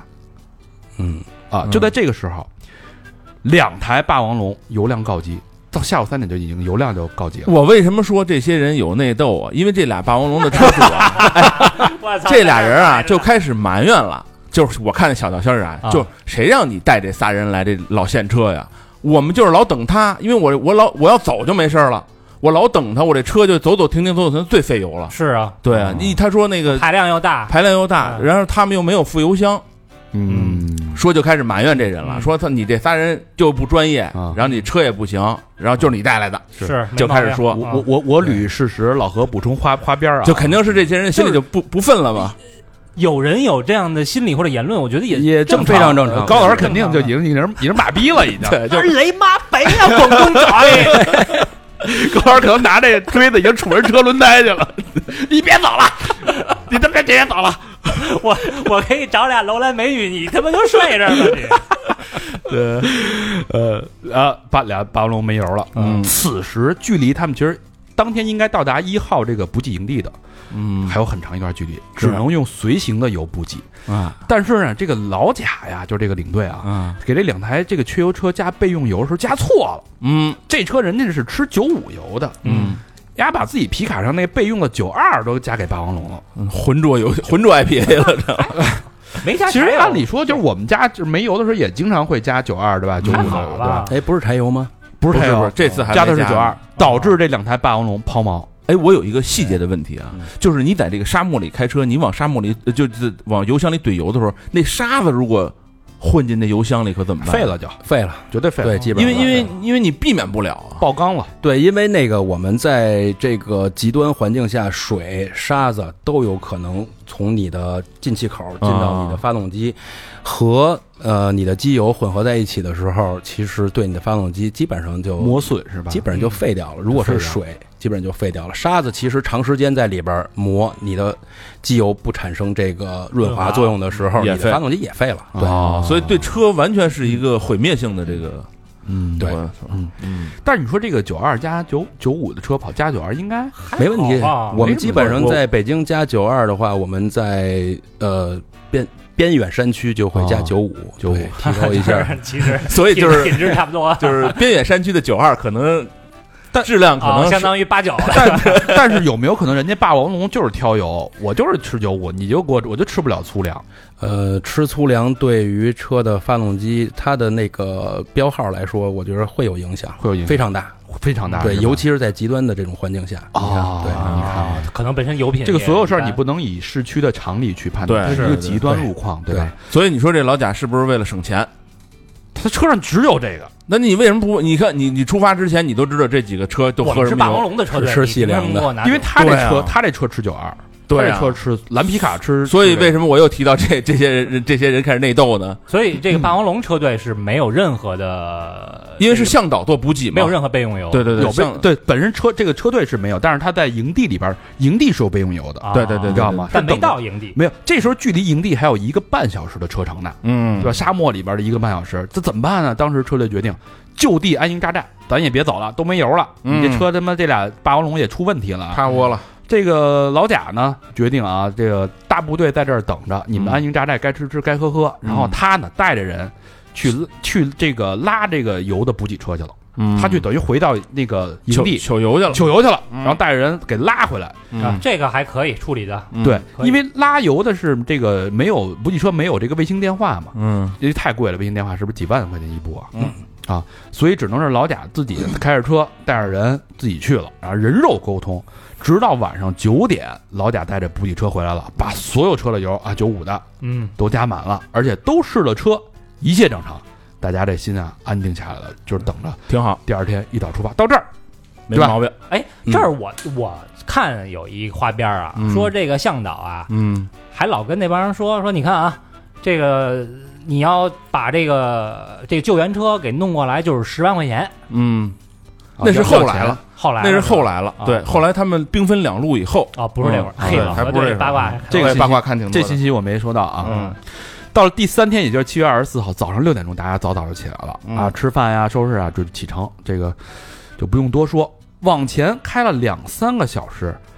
这个霸王龙，其中有一辆是白色霸王龙，就又不行了，这油就跟不上了啊。嗯，没过多多久，彻底趴窝，是没油了还是就还是这个坏了混油这个问题，啊嗯就彻底趴了。然后这个随行修车工查了半天，什么空滤啊、火花塞啊都没事儿，嗯就怀疑是不是这个九十二这个比例过大，杂质太多，嗯，呃，再多灌点九五，稀释稀释。中和一下，让九五的比例超过九二，是不是就好不了？就拿那管子往往外嘬一下，重新灌九五呗。就这一下啊，嗯，要命的事儿发生了。哎，因为失误，九五不但没有加成，却把柴油加了进去，等于是九二九五混的油箱里边加入了柴油，这是什么基本废了什么概念？基本上就是他们是那种就是我备了好几桶油，这几桶油里面呢有汽油，有九五九二的汽油，还有柴油，但对桶长得都一样哎，他没分清楚，嗯啊，桶长得都一样。这你说这这是一个太低级了，非常。低级的对，错误。你说按说咱们应该得上面写一个，这是九五的，这九二的，或者这是柴油。对他而就且他没有，你你想他没有，他就能拿错，拿错就直接怼里边去。咱这一车队也没有柴油车有俩有，所以他为什么备了柴油？因为有几个柴油油车车，哦，有柴油车是啊是那个霸王龙也有柴油吧，或者陆巡也有柴油陆巡是吧？对，哦，所以他备了柴，他加错了吗？这种加错的情况是不是就完蛋了。挺危险的，挺危险？会会就是趴窝吗？或者会就完全走不动了？就那这车还有的救吗？就是如果说运到城里再修的话，也其实不应该太能救。就是你别打火就行，是吧？哎，这个其实这个维修工啊业也是也是有经验的，嗯，当时加错了，我操，一闻这 味儿，什么柴油啊！闻出来了，我操，这就别说了，别说了，别说了你 不不说他死了，说不能不说嗯呀，说那咱们这个得解决问题啊，我提出一解决方案吧，嗯咱们呀把油先全都卸掉，啊，重新注入九十五号汽油，嗯哎，这是正确的。对这个那当时只能这么着了也。是啊对但是好死不死啊，就在这个倒油的过程中，据说啊把这霸王龙的这个油路管儿哎给弄坏了，那些了，这下彻底完蛋了，出不去进不来。这车就完全废废了。哎，呃，同时出现油品问题的，还有之前本来就老现车那个陆巡，嗯，也出现油品问题了，动力也是嘎吱嘎吱嘎吱在那儿固有，走不动了，这怎么办呀？当时陆巡三个人跟这台白色霸王龙的两个人，嗯，当时兴致全无，说我我这本身你这就带一个不，我看这仨人我就来气， 对吧？然后我这车就这样，你又让我他妈好好的九九十二，你你你不是好好九五，你给我加九二，对，嗯九二完了给我加换柴油。加柴油，你这让不让玩了？问题是我还交两万块钱呢，我操！对这不是，啊我要交那么多钱，我这一百万的霸王龙，对吧？你给我搞成这样了，我不玩了，还把油路给我弄坏，我当时就要退，我毫无兴致可言了。嗯，这老贾一看，我操，这对吧？急那了也是呀，客户嘛那怎么办？那确实是人他自己的错误，啊，对，只得兵分两路。哎嗯，这时候队伍就开始拆开了。嗯呃，大队伍呢是老贾委托给一个姓段的老段的领队，说你们啊，老段带着这个大队伍、嗯哎继续前进。继续前行。嗯那老贾呢说，我这小队伍我来想办法，我带着走。这时候就这五个人嗯是吧？哎，不是，一共是七个人，啊，七个人三辆车，哪三辆车呢？一个半残的陆巡啊，对，嗯，就是广东仔广的东开陆巡的。啊，一辆老贾的蓝色皮卡车，嗯嗯一辆彻底趴窝油路已经坏了的白色霸王龙，嗯三辆车啊，一共七个人，陆巡三个广东仔，嗯加老贾加修理工，加上霸王龙的一男一女，嗯啊，一共一行七人。哎，这时候彻底兵分两路，嗯分开之后，这这这段时间都没有人意识到啊，陆巡车上的卫星电话已经被这个送油车带走了，啊，都以为他们有呢，对。要不然怎么能放心他们而且留在那儿呢？嗯而且一细节就是这老贾呀，走之前呢，他把他车上的所有补给啊都给大部队了。他心思着呢，我们马上就出去了，我们到城里边就不用这么多水、这么多吃的了。那哪行啊？就那他就等于就把车上所有的大部分补给啊都给大部队了，说你们要往前走，你们拿着这些水接着往前走，我们每人揣着几瓶，因为我们俩钟头就回去了，嗯，就就可以不带这么多了。他是这么想的按，理说他是很有经验的啊。对，啊，呃，而且他们老贾车上的那台卫星电话，据说是坏了，嗯是吧？有这么一，说，反正所以彻底这几个人失联了就，失联了。跟大部队失联了就，但是大部队知道这个霸王龙营救点在哪儿，嗯就是他们打点了，我知道这车坏在哪儿了，对对吧？对，这之后也可以去救，这是后话啊。那这老贾就就是这两辆车、嗯七个人就往外开是吗？就往外开了，就老贾蓝皮卡带那兰德酷路泽那个就往外走了，就啊，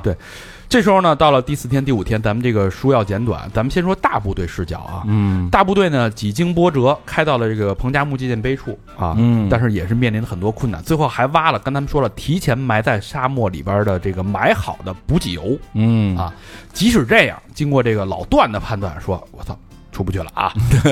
这时候老段就说：“你这说是怎么着得十万块钱才能给这拖出去啊？”老段说的是大部队都出不去了是吗？对，大部队已经是出不去了。啊，说说那怎么办？那只能是原路返回，因为那边营地还有补给，对，嗯咱往回开吧。结果从下午两点开始往原路，哎，在彭那个彭加木那块儿往回撤，回撤嗯，开了七个多小时啊，嗯，开到那晚原路回来开应该能碰见那个老贾他们呀。没他碰见谁了呢？他碰见那个趴窝的兰德克鲁泽了，哎，好像是，什么陆巡，什么兰德酷路德，就是陆陆巡不就兰德克鲁泽吗？ 他叫 Land 陆 Cruiser 对对陆地巡洋舰，陆地巡啊洋，行，老何英文比我好。 所以这时候呢，往外开着看着，眼见呢这个车队还没回到这个补给，又没油了，对，哎呀，全他妈卡中间了。你说这怎么回事？大家就决定把唯一的油给老段，让老段呢去迎接这个补油车。嗯嗯，顺便呢，大家也担心那个小分队了，嗯，说这几个人到底怎么回事，让老段这个因为手台呼呼不上了，哎分是吧，叉去看一眼去吧，嗯，哎是不是这个被救走？如果说到了这个霸王龙那儿，嗯所有人车没了，嗯，哎，踏实了，走了，被救走了。嗯如果说还有，那就有问题了。嗯老段踢着咔哧开开开，到了霸王龙营救地，发现哎，陆巡这仨哥们儿在车里呢，嗯等着救援。嗯，怎么回事呢？就哎，这转到这个陆巡视角了，小分队了啊嗯，小分队视角，因为那那那四个人已经死了，对他没法这时候那没有四个人视角了啊。嗯，陆巡视角说，大部队走后，这个老贾决定说，我得开着皮卡。再带着咱这个半残这陆巡，咱得啊出去寻找救援去。对，因为这两个车就开始往沙漠外围走，开始开始开始开始走。然后呢，因为他们发现啊，这个陆巡的卫星电话已经没了，嗯自己的皮卡的电话坏了，怎全么他办呢？妈邪皮，只能硬着头皮走。但没走多远，这半残的陆巡趴窝全了，谈了趴窝了。啊，得这老贾说：“我操，那不能所有人都在这儿等死啊！嗯只能再把小部队再一分为二拆开。说陆巡，你们先在这儿等着，嗯因为你车坐不下那么多人，嗯嗯，你们仨先等，这边有补有吃有喝，你们等着。我们出去之后，我嗯先把这几个人安顿，我再返回头来接你们。去去就回，去去就回，老贾还是这路，嗯老贾哎还是这那话啊，老贾判断好像是俩仨钟头，哎，那你说如果这个时候啊嗯，就是车也坏了两天了，嗯，然后你身临其境在这里边，你是希望原地等，还是你希望我想过这事儿，特别纠结。特别纠结。我对吧想过这事儿，极因其为纠结因为我相信那老贾，因为他是经验丰富的呀因。为对嗯都是未知的你都啊对啊相信，只能相信，只能依靠他呀。对吧我，我宁可跟着他往外走，我也不可能跟跟着等死啊。哎，这个老贾带着人走了之后，带着修理工带俩客人开着蓝皮卡，唯嗯一能开的好车了嘛，嗯往外走的时候，这仨人左等右等啊，嗯这心就开始这个揪起来了，说这咱不能他妈的原地等死啊！对，一琢磨不对呀、这地儿谁都不知道。嗯就是他们坏到陆巡这个地儿，嗯既不是霸王龙的营救地点，嗯，又不是这个目的地，等于嗯前不着村后不着店，坏了这么一地儿，他们又没有卫星电话，嗯，没人知道这地儿在哪儿。就没人救他们。还真是，嗯对吧？还真是，所以害怕了，说这怎么办呢？咱得自救啊！这仨人开始自救，怎么自救呢？那一般都带着无人机嘛。嗯，他就说我们咱们还是回到那个陆巡坏的地儿，因为大部队知道那个地儿，就嗯即使我们他妈的没人来救援，我们嗯回到那地儿，他们早晚能找到咱们。是对这仨人抖了一团儿，怎么找？这个急中无人机生智，把无人机升起，哎，所以你说这无人机还是挺会使这个在沙漠里边有用太先进了，对非常有用哎他这航拍这个，因为这无人机的续航啊，正好是十公里，嗯，然后他们就沿着自己走过来这个车辙，沿着哎无人机一边看那车辙，一直一直往回开，嗯正好到十公里的时候，发现了那个霸王龙的对营救地。嗯无人机续航极限就是十公里，嗯你短一公里也找不着了，嘿，嗯，看见了，就顺着这条路开始，这这这仨人走回去了，车开不嗯哥了，仨走了十公里走回去了，走到霸王龙的位置，所以到了之后躲在这个车里边，发现嗯，车上三十九瓶矿泉水，还有两瓶啤酒，啊，可以说还是有点补给呢，三十九瓶矿泉水，两瓶啤酒，还能可以说是非常的能扛个充两沛，三天，正好遇到了来营救他们的老段，嗯因此获救了啊。所以你看这仨人挺幸的哈，嗯嗯，就这个这个这个广东仔啊，是是吧？这老段见到这仨人之后呢，说那个老贾呢？嗯说说操，老贾带人走了。老段一听，咯噔一声，嗯，操，坏菜，因因为为对没收到任，联系不上何通知啊，对对吧？你按理说这么多天了，这心里就觉得有点儿。因为他要是把人成功救到城里边，肯定就能联就联系上了呀啊对啊对吧果不其然，大部队后来那个拿到补给之后，顺利的开出了沙漠，报警，警方的这个侦查呀、救援，各种一通查，终于发现蓝色皮卡陷车的地方，等于是陷了一辆嗯车，单独的一辆车那就没救了。陷在了这个沙漠里边儿。嗯，然后后同时也找到了四个人的遗体。再往后看，结果就是我们看到的这个警方通报了。他他那个特别奇怪是什么呀？就这个蓝色卡车陷在那儿了吧嗯？然后呢，这遗体呢，等于老贾的遗体是在离车大概八公里左右最远的，最远的。哎我来跟你说这个遗体的位置啊，嗯老贾死的地方距离蓝色皮卡现车位置叫正东嗯，八点一公里。哎另外三具遗体，它还是分开的，嗯，距离这个现车的位置是东南七点八公里。哎所以你说这这些人怎么想的？当时老贾跟其他三位遇难者的遗体距离是三点二公里。不是这仨人在一块儿呢，老贾自个儿对，嗯就是事后你推演一下合理的一个推演是怎么回事呢？嗯就现车之后，啊嗯这个老贾可能他们也没有自救的这个能力啊。嗯老贾说：“你们仨呀，在车里等啊，嗯对吧？沙漠我有经验，我能走出去。我走出去之后，嗯我开着车救你们，自己徒步去寻找救因为车说那车里边还有油呢，有油有空调，满的满油，这有个水吗？有有有没有水水？啊应该有的肯定有一点水，应该有点水。嗯久等不回，这三个人呢，就推理啊，产生了极度的恐惧，就跟那个胡子当时你们在那 个产生幻觉，产生恐惧的那个过程，决定，哎，咱们稍微追老贾去。歪一歪嗯。他我不知道他还是没按照老贾的方向走，我估计啊，他按着老贾方向的咱结们就走有偏偏一了。下就走偏了，也有可能啊因为你想，他们就其实离三东公里南啊嘛和东嘛，对所以他们是东南方向求救的，结果遇难了。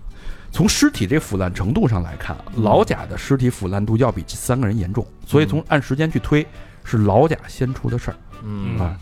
令人唏嘘的是什么呢？这皮卡这个油箱是满的，嗯功能一切正常，只是现车。如果说换一个角度，四个人等在车里吹空调，应该还有机会获救。这最起码这空调能吹到晚上啊，吹到晚上这温度就下来了。对对对吧，所以我的问题是，这辆车它在现车的时候，这辆皮卡为什么不自救啊？一按理说应该是它是这么有经验的一因个，为他好像他还带了一修理工呢，对，还有一修理工，啊哦，对，为什么不能说就是嗯四个人不能把这车给救出去呢？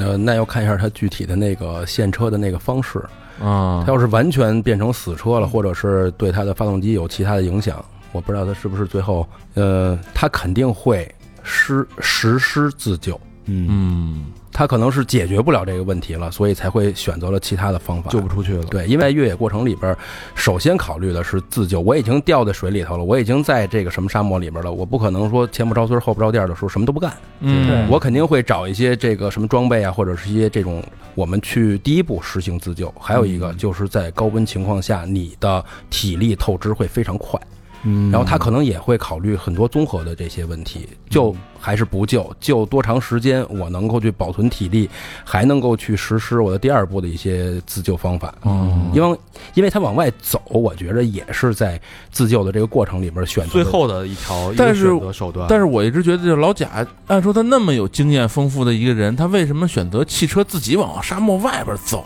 呢？这种，你想顶着七十多度高温，这个事儿就必，须还原一下当时这个每一个人的心理了。嗯呃，按理说啊，这么高的温度往外走，他这么有经验的人走了八公里，其实差不多都是八公里就死了，嗯应该是已经到人体极限了，极限了，肯对定吧？？即使喝水也没用，因为你有热射病。对，热射病你的什么呢？五脏六腑脱水就非常开始快对吧？会有会有很大的这种反应，对，嗯最后就会产生幻觉嘛，就是在沙漠这儿死之前，好多人看他他那个老贾的那个尸体的状态，应该是上衣都没了。对，对其实你可以想象他是撩最人后那个挣扎，其实就是已经出现幻觉，他就是热们反正有人推断说，为什么老贾要往出走？说可能本来说在车里边都没事儿，其中那两个人就一男一女对啊那，俩有一个可能已经得热射病了，就是不救就死。哦，老贾说，那就要跟这儿等，这人肯定死，死了就是我的事儿。哦，可能就是有更危急的情况。对，那我只能去徒步先走出去，赶紧叫人去，因为嗯没没没卫星电，所以他就往出走。要不然，其实按他那经验判断，咱跟这儿趴窝啊，吹着空调，应该能行。但是他走不是也是死吗？那会儿咱们跟那个鹏哥也聊天，就说嗯，你走的时候你要怎么去通过这个星星去变位置，对嗯然后一天大概是带几瓶水，十几瓶水能走一天的时间。嗯，然后他们还会选择晚上走，因为晚上有星星，嗯就肯定不会选择白天走。对对对，对，按理说那么有经验的人，怎么会这个出此下策？不知道。所以所以所以说，要不就是除非有生命危机，老贾能这么选择，对就人推断啊，要不然他不可能这么选择，他肯定这几个人咱就跟这儿等着吧，就我觉得这老贾呀，他可能是对于他能够实施第二步自救，嗯会有一些自信，嗯，因为他可能会预估我要走十公里还是五公里，我带的水和我的体力是不是可以去到达，但是他。忽略了一个就是外边的气温，或者是他自己的精神状况、身体状况，然后还有一个就是突发状况，嗯，因为他在产生，我觉得他在产生一些生命垂危幻觉的时候，他肯定也会去想，我是往前走还是往回走，他肯定是有特别长时间的一啊个挣心扎理纠嗯扎，嗯对，心理挣扎。但是你看他死的那个位置，嗯就是离皮卡陷落地方是八点一公里，距离获获救的出口、沙漠的出口还有嗯二十公里呢。那那吹牛逼才能走出去。对啊，按理说他应该如果有经验的人，他这大概将近三十公里的沙漠地，他怎么也走不出去啊？他是不是想看看能不能碰到其他的车 友？我哦那这哦个，我操关键我看是他也嗯什么也没带，啊问题是。就死的时候，因为我看那几个照片儿，虽然打了马赛克啊，但只是给他身体打马赛克，他周围啥也没有，什么都没有，就是破破衣服，衣他服们都烂扔了，估计路上都扔了，啊嗯都扔了哦，那对可能是。那好歹你带个什么什么水壶、手电筒，我的，对。嗯，所以那三个人就是在当车里边等等，绝望了当时可能就开始产生了各种争执、纷争、恐惧、恐慌，因为你无法想象，因为他们过夜了嘛，嗯，在沙漠的漆黑的夜里，你说这叫天天不应，叫地地不灵，嗯，其实也做了一个生死判断，嗯，最后选择的是汽车求救。去对，找反正一条活路吧。对找这活个路这个所有人最后总结就是，他他们要不离开这车，这个机存活几率肯定要高于离开车。对对，嗯那正当时你在那个那个情况下，谁也不知道这个救援什么时候能来，嗯是三天、是五天，还是七天、八天？嗯对吧嗯所以这件事儿其实是从通过这些亲历者的一个角度去梳理的，当然可能肯定会有失偏颇或者有不不准确的地方。嗯，但是我们尽量去试图去还原整个这个事件的一个合理性，因因为谁也不是傻的，大家都是有经验的人，嗯，当然会有低级错误，非常低级的错误，对嗯然后连续的低级错误，包括这个沙漠的补给啊，是预判不足啊，等等等等的问题出现，但是我觉着不致死，但是死了最后就呈现这样一个悲剧的一个，因为我看他们说就是。反正这种玩儿啊，是属于那种补给的团队，应该大于你玩儿的人的团队。没错，就比如说你，你不说计先行。对，说高老师一个人玩儿，我们仨人补给你，嘿，爽！就是带上医疗，带上什么油啊，什么车，就这么玩儿。你不能说我们仨人玩儿，你一人补给我们仨人儿。这是高端玩法了，对，就是出一事儿，那你只能保我一人，他俩就挑单儿了。我嗯我看有些阴谋论或者是什么，嗯就是说这么专业的一个向导，因为他是这个专业的向导，对对对他的工作就是带着人玩罗布泊。对，如此专业的一个人，怎么可能犯这种低级的错误？难难以理解，所以有没有一种可能是，说白了，我就是靠这种事儿嗯让你陷车，让你导致一个需要救援的这么一个境地，嗯啊然后我再收取高额的一个救援费。阴谋论啊，这个还有一个就是这个专业向导这个问题，就是我们国家其实对于这个向导嗯或者是旅游行业，没有一其个法实律的那个，呃这方面是有的，但是对于向导和这个有资质的教练或者是领队，其实我觉得可能稍微有一点儿。欠缺，呃，他他所谓他说专业只是他的次数多，对多对他对，就是他基也于没多，有证儿，没有什么，其实就是圈子里的这么一人，嗯对啊是吧？跟着呃跟着他一起去的团比较多了，然后他进的也多野了，党他的经验也就多了，就是野党对，嗯，其实呃我其实也迷信过，就是其实也不是迷信啊，就是也要信这些嗯经验非常丰富的一些人那，肯定因为在出现极端问题的一些情况下，他们的一些小技巧其实能带给我们很多帮助。嗯，而且我们在这种极端越野的情况下，呃，他们的经验会形成我们内心里边的一些这个非常有信任感的一个状态。这样的话，其实因为在极端环境下，大家信念的如果死亡了、随时会丧失了崩，塌是吧？那精神层面就崩了。其实可能呃，自救的这个分析或者是判断就会出现很多的错误，错误、一个错误套着一个错误，对，就不冷静了。不冷静了，对，错误叠错误，对，我看那个他们不是穿越这叫什么野骆驼自然保护区吗？嗯嗯，说这自然保护区啊，真有野骆驼。是啊，啊这非常保护多区的里边呢，有大概五六百个野骆驼，但是这保护区非常大，几万平方公里啊啊，都有五六百个野骆驼。说你要能碰见这野骆驼啊，你也能活，为什么呀？因为这野骆驼它会找水，跟着他走，跟着它走。老贾找野骆驼 去，不是，追我不就上说啊，就是你不是它野骆驼，就是你家骆驼是你离近了它，它它不会有事儿嘛。啊野骆驼你必须得跟它离个一两公里，跟踪他跟踪它。没错。对，但是哦呢，倒霉倒霉在这野骆驼呢，二十多天不喝水， 就可以二十多天不喝水，二十天不吃饭。你要赶上它正要找水去，你跟着它走，没准能得啊活，你知道吧？那胡子，如果是你遇到这种情况，你会怎么做？嗯，太复杂了，你这问题太复杂了。就是我在遇到那个在无人区穿越的时候，首先其实我考虑的是车队和车队里边的所有的这些成员的基础安全保障，因为除了我们的水、食物、我们的一些自救装备，还有一些就是我们要呃去报备。因为我看他这里边其实有一个行为是没有偷摸的，没办法报备偷着去的，嗯，在这个情况下，他们会不会纠结？其实我能够感受到他们的挣扎是，我们是偷偷进来的，嗯哦然后，然后，嗯、出现问题的时候，我们可能要承担一些这个赔偿啊，嗯一些风险呀、哦啊然后也在纠结。如果是我自己在跟这个团队的第一步的时候，其实我是会考虑他的资质，然后经验和他的状态。还有一个就是我们在圈子里边有一些人嗯我们是不认识的。然后我们会玩自己的，呃，大圈子以外还会玩小圈子，因为我们在每一次的穿越和、呃旅行的过程里边儿，要形成彼此的一些这个依赖。因为出现问题的时候，不是你一个人的问题，是整个车队的问题。嗯，我们也曾经遇上过，就是呃空降的两个人、啊两台车，然后出现多次的脱圈、抛锚，然后需要救援，他会把你整个的。五个小时、六个小时的计划打乱，可能会拉长到九个小时。那我可能在太阳落山之前可以离开这个空间，或者是去到我们的补给站。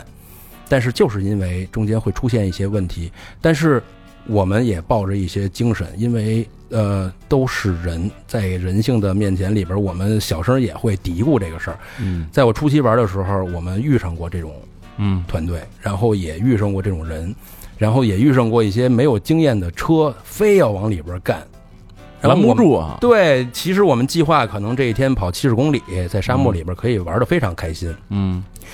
有的车呢，可能呃过度自信的驾自己的驾驶能力，或者可觉能得车性能牛逼，对，就是特别迷信， 特别有神之迷信。进去以后，可能五公里坏了三次，哇塞，然后我们所有人救第一次，救第二次，救第三次，那要不要继续救他？那我们整个这一天行程可能就被哇他给这耽误也了。是一个问题，啊然后后来我们就找了当地的救援，然后把他完全从这个沙漠里边去脱离啊对开您。自己掏钱吧，你甭玩了，啊你对，呃，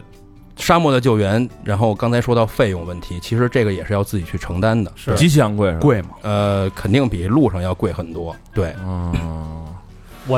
前些日子有个朋友就就好像去年冬天吧，啊去那个新疆滑雪，嗯然后也是出了问题，嗯呃，几个人困在雪山上，嗯后来也是救援队把他们救出来，一个人好像得几万块钱吧。嗯，反正我看那个就是他们说说最大的一个失误就是兵分两路，说在这地方玩儿就完全不，如果你兵分两路是 fifty fifty 这种嗯补给半半儿 匹，那你还们都是残车， 对一路您他妈跑两辆车残一路车，一人带一一个两个完全没经验的人，还他妈就就你觉得能出去？不，这事儿就是他他站在一个向导的角度说，你逼分两那些人，人家没事儿，你百分之九十的人你不让人玩了，呃不是，所以说他得劝出这俩人，您跟着我们走，我对到时候再再叫车来救你。对，车在这儿，你这几个人上别人的车，对，说我不能，我不能说我带着你一人，我带你单闯去，闯沙漠去，这事儿呢更危险。嗯说你是就不应该兵分两路。先保人。对，就是你把你车扔这儿，你都上我们先保车。人，对，那拦车趴窝有大部队在，能给他救出来啊？嗯说是有一个传闻啊，说是这个白色霸王龙的车主嗯不舍得这个车，就是好像有过这个提议，嗯，但是他不舍得，就是他不愿意把车放在这儿。嗯，我们也经常遇上舍这个车不舍命，这个车其实要是不是舍非命主不舍车，舍命不舍车，车在人在，没错，啊，有这种人吗？有有 有非常多，就是因我为操，非常多。因为车毕竟是一个重几资产十万，啊然后大几大几百万也都有啊，啊，大几百万，就是包有括有开着大 G 那 G 五五越野的呀，对，可能改装的费用比它本身车的价值还要高。还有一个就是情感，他对于这款啊车其实付出了很多东西。那我们这那你说不是，出那去我人拉先出去，去，我我对啊再找救援给我拉回来 呗。呃，其其实这个方法是非常好。我们在那个乌兰布和救援的时候，嗯就是把车主最后我们在一个小时。呃，救援过程里边已经没有办法去帮他脱困，我们就把嗯车主先拉救到了一个安全的地方，然后啊嗯第二天让他自己自行的去找一些团队去实施第二次的救救援车。对，嗯我们在那个一个峡谷里边，其实也遇上一个这个问题。我们当时是掉在水里头了，我当时的那个什么短裤，马上呃我在副驾，嗯，马上就湿了。然后后边的湿裤衩儿？是水对水喜欢淹玩到水，喜欢玩水，水淹到你的，对，从车门啊就我已操经进来了，然后我那们不就是水解泡开车了？对，哦解开安全带呀、然后我们的这个后边的电脑啊，然后其他一些装备都飘起来了。然后我操我们在车里边呢，其实也很紧张。然后我嗯们当时马上就钻出了这个车，然后下到水里边，然后去挂那个拖车钩。哦，嗯，然后岸上面其实有两台车在实施救援的时候也也报废了。哦哇当时我们就呃天已经基本上快黑了吧，然后嗯也走不了了，然后也没有信号，然后我们只能所有的人进到仅剩的两台还能走的这个车里边儿，然后回到了我们的一个补给站，然哦后第二天。又对这三台车进行了第二次的一个这个救援，救援哎，我有一问题嗯啊，就是，呃，我这车啊，因为越野嗯而干报废了，或者而干残了，这保险公司给赔吗？呃，说实话，属于危险驾驶的一部分，但是从理赔经验上面来说，可能还是给赔可以赔赔付一部分，一部分，哦一部分。对百什么免赔百分之三十什么的。对你要是真是发动机进水，你二次打火，这些其实我们基础的一些常识是不赔的。但是我们在里边实施救援，或者是我们呃呃不属于危险驾驶范畴里边，其实是可以赔付那的。像他这种就是未经允许穿越，那肯这定肯定是不赔的吧？因为你本身是违法的呀违法的。它是违法在先了，对，啊对，那肯定不赔了。就这这种，你甭管违不违法，啊就是他他救援救人是免费的，就是我把你人救了免费，你要想再回去拖你车，您自己单花钱去吧。救人其实理论上就看人性了，你要不要收费，在那个那个情况下，对，他不是救人，不是救什么，比如说蓝天救援队啊，或者说什么什么什么国家救援队啊，他没那么及时啊，啊，对？吧？对，也得收钱哎啊，呀，事已至此，这个事儿就这么经过了，经过四条。人命刚才。刚才咱们四条人命就好好的人命就消失在这个沙漠当中。嗯，呃，一直有人在说一个词，比如我们玩极限运动的时候，包括一些会涉及到生命危险的时候，就大家都在提一个词叫敬畏啊。嗯敬畏其实每个人心里都知都认识这个词，但对这个词的理解是不一样。我相信胡子对敬畏这个词理解应该比我们更深刻。啊对嗯我分了几个时间段，有产生了不同的敬畏。嗯我在十多年前就是特别年轻的时候，然后第一次看到一个特别有挑战的一个坡，嗯然后当时呢有那种热血男儿的那种劲儿就上来了，然后非要干上去上头，对，然后呢，当时呢 对吧，鹏哥往里干。当时那个车也不行，然后呢，什么车啊就呀呃那个桑塔日产，纳啊，然后往上走的时候呢，其实给我特别深的感触是，基本上就刚挠到边儿，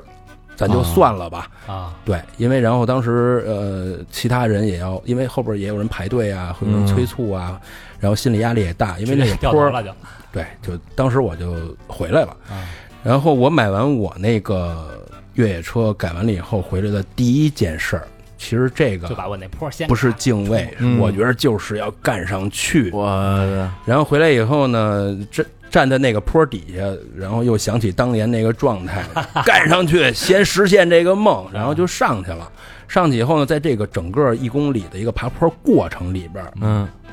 开始产生敬畏。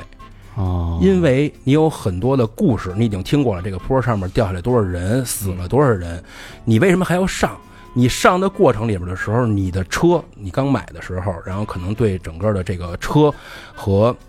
你的驾驶还没有那么呃顶级的时候，嗯那个状态其实可能还是不充分的。嗯你一边爬一边挠，然后一边又陷，然后又重新打火，又得在坡上去倒车，精神也是处在一个哇，这个坡我要不要爬？啊，我不是一把我干上去的我为什么要上这个坡？然后呢，经过在坡上的一些自救和驾驶，然后去到了这个顶峰以后，然后再看回这条路的时候，嗯，产生了敬畏心，这是第一次我有这个敬畏心。真实的触摸到了敬畏，没错儿。然后第二次其实就是在其他的小的越野过程里边逐渐形成的。嗯，嗯，因为我觉得“敬畏”这个词儿，我们都会写、会读，它是产生在文字和你的脑子里边儿。但是我希望，就是所有在和大自然去亲历它的这个过程的时候，我们真是从心能够有这种敬畏的感觉、这种感受吧。然后希望大家这个不要敬畏，让它停留在这个字面上。其实对它真的是一种对对感实打实的这感个受。敬畏不敬畏啊？你看这用词儿，你就看出不敬，就我们要征服罗布泊，我们要啊这叫这叫敬畏吗？是不是？要征服哪儿哪儿，是不是？对要对穿越哪儿哪儿，这不完全对那那应该怎么说？我们要借道罗 布泊，哎对我们要路过 罗布泊，哎对窥探一下， 窥探一下。对对，因为我之前弄那个俱乐部的时候，其实就有一个理念，所有的风景和美景我们去路过就好。你说征服，或者是我在那儿停留很长时间，因为我们的车也好，人也好，在自然环境里边，它就是非常渺小的。对，而你的人去的多了以后，对大自然产生的一些呃压力负担，其实是呃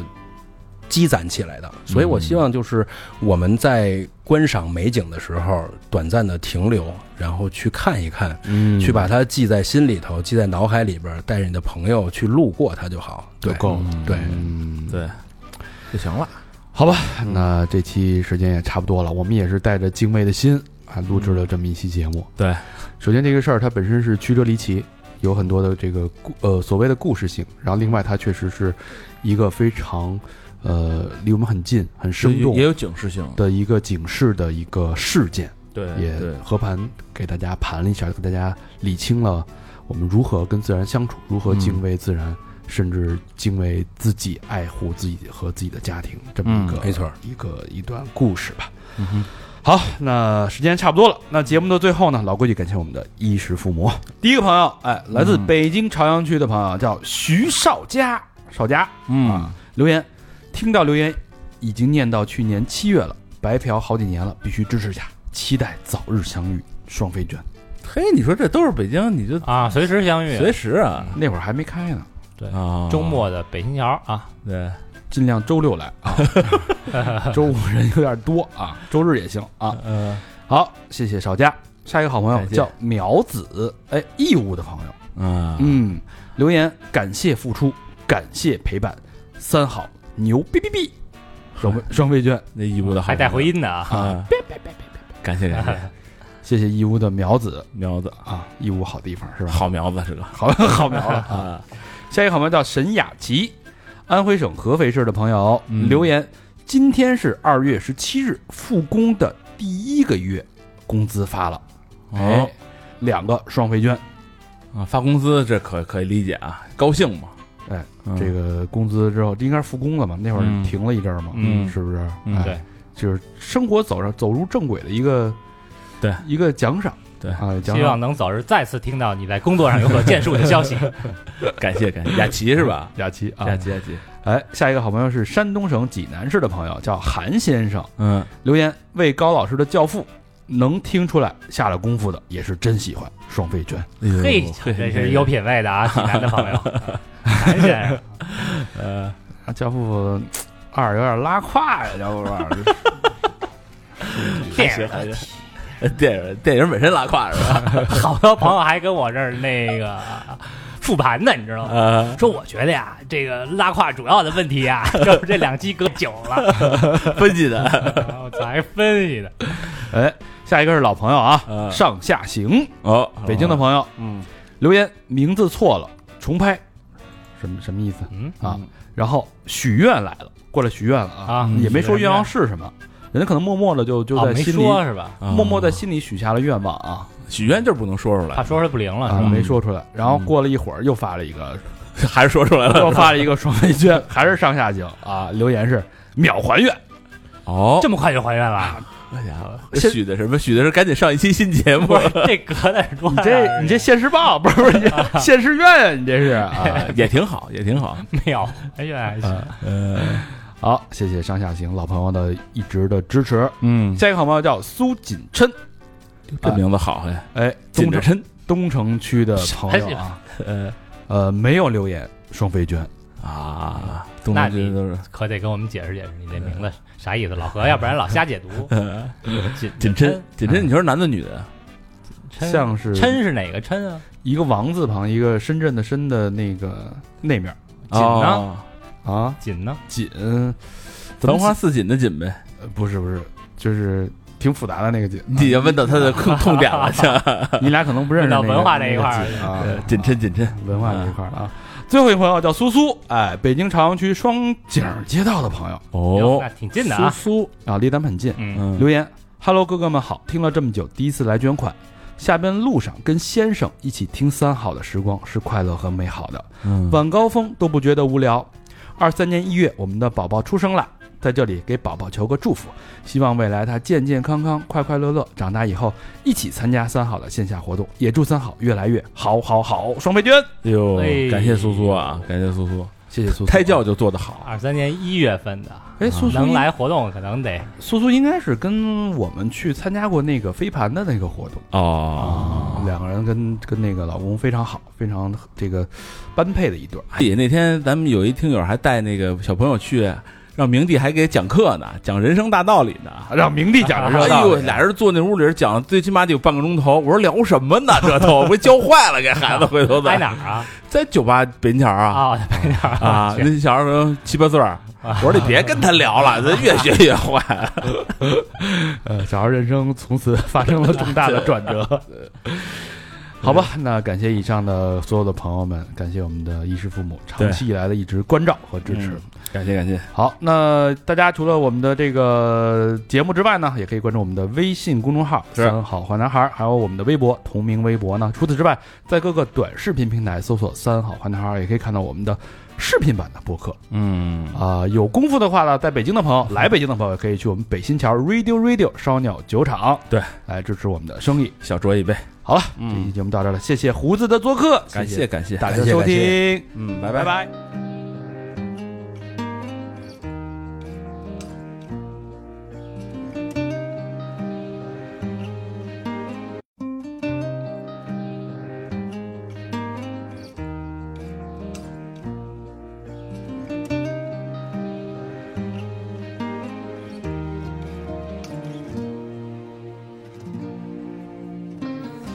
You held my hand and then you slipped away.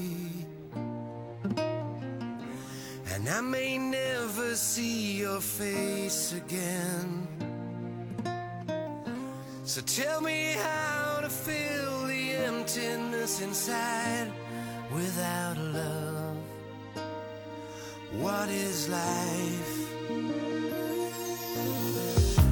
And anyone who knew us both can see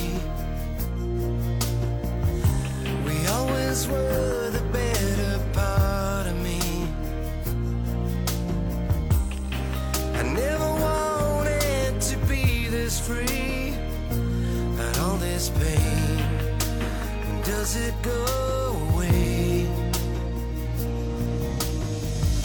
then every time I turn around and you're nowhere to be found I know I got a long long way to go before I can say goodbye to you. Oh, I got a long, long way to go before I can say goodbye to all I ever knew. To you,